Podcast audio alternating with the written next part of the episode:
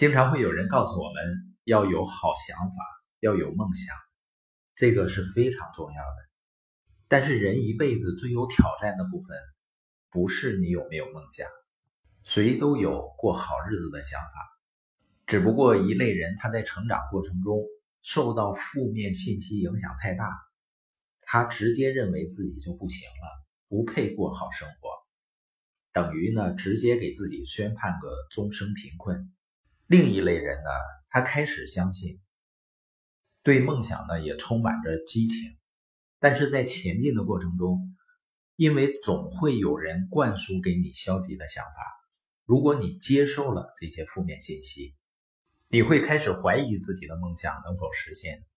当一个人怀疑自己的时候，就很难采取行动了。那再美好的梦想也会化为泡影。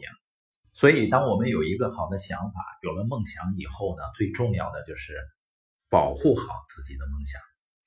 当我们接受到一个负面信息的时候，首先是影响我们的情绪，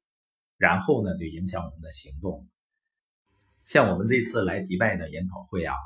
我和家人原计划要提前几天在阿布扎尔先逛一逛，买的是八号晚上的机票。大家都知道八号发生的事儿啊。因为特朗普炸死了伊朗的上将，然后伊朗报复，炸了美军驻伊拉克的军事基地，然后呢，全球都很关注特朗普的讲话，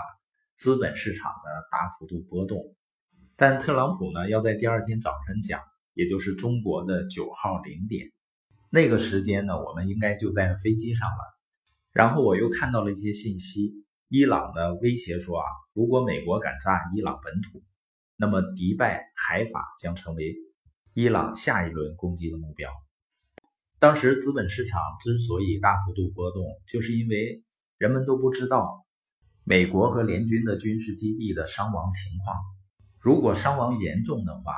下一步的局势就很难说了。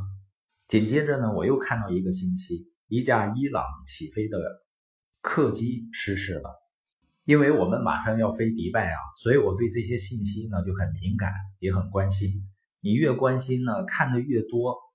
你的情绪呢就会越受影响。所以八号晚上呢，我们行李都准备好了，在准备上机场的前一刻，我取消了行程，把机票退了。退机票的时候呢，他要连带着下一个行程，就是迪拜到马尔代夫的机票也要退。当时决定取消的时候啊，是想，因为我们在飞机上也不知道特朗普讲的啥，情况呢会发生到什么程度。虽然知道打起来的概率很低，但是你会担心，这样呢就会伤脑子，所以呢干脆就退了票。你发现凭常识和理性分析，这两个国家打起来是极低概率事件，所以即使资本市场波动呢。我也不担心我的投资有多大风险，但涉及到家人的安全，你就没有办法理性思考了，情绪呢会受很大的影响。当我们说不去了以后呢，小小贝儿因为一直盼着坐飞机，他就想不通，他说为什么不去了呢？我们跟他解释说有可能会不安全，我们明天看看情况，先选一个东南亚的落地签的国家逛一逛，然后呢再去迪拜。等第二天听完特朗普讲话以后呢，不用担心了，就买了当天的机票飞来迪拜。当然，这种事情啊，一般在生活中极少发生，而且为了家人的安全呢，过度谨慎一些也可以理解。但是在生活中，有很多负面的、专门打击人们梦想的专业户，他们会以自己有限的、片面的认识去随意评价别人做的事情。以后再遇到这种倒垃圾的事情怎么办呢？你走开就可以了，不要去听。我举的我们坐飞机的例子是为了说明，一个信息进入到我们大脑以后，它会产生一连串的反应，它要么让我们更相信我们做的事情，要么就会让我们怀疑我们做的事情。实际上，人成与不成就在于你是坚信还是怀疑，你是有信念还是有恐惧。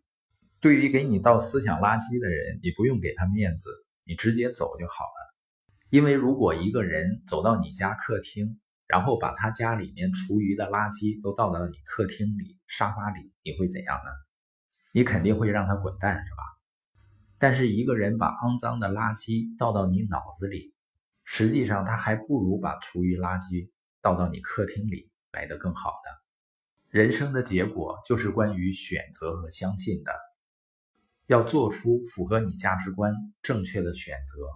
然后呢，相信你所选择的。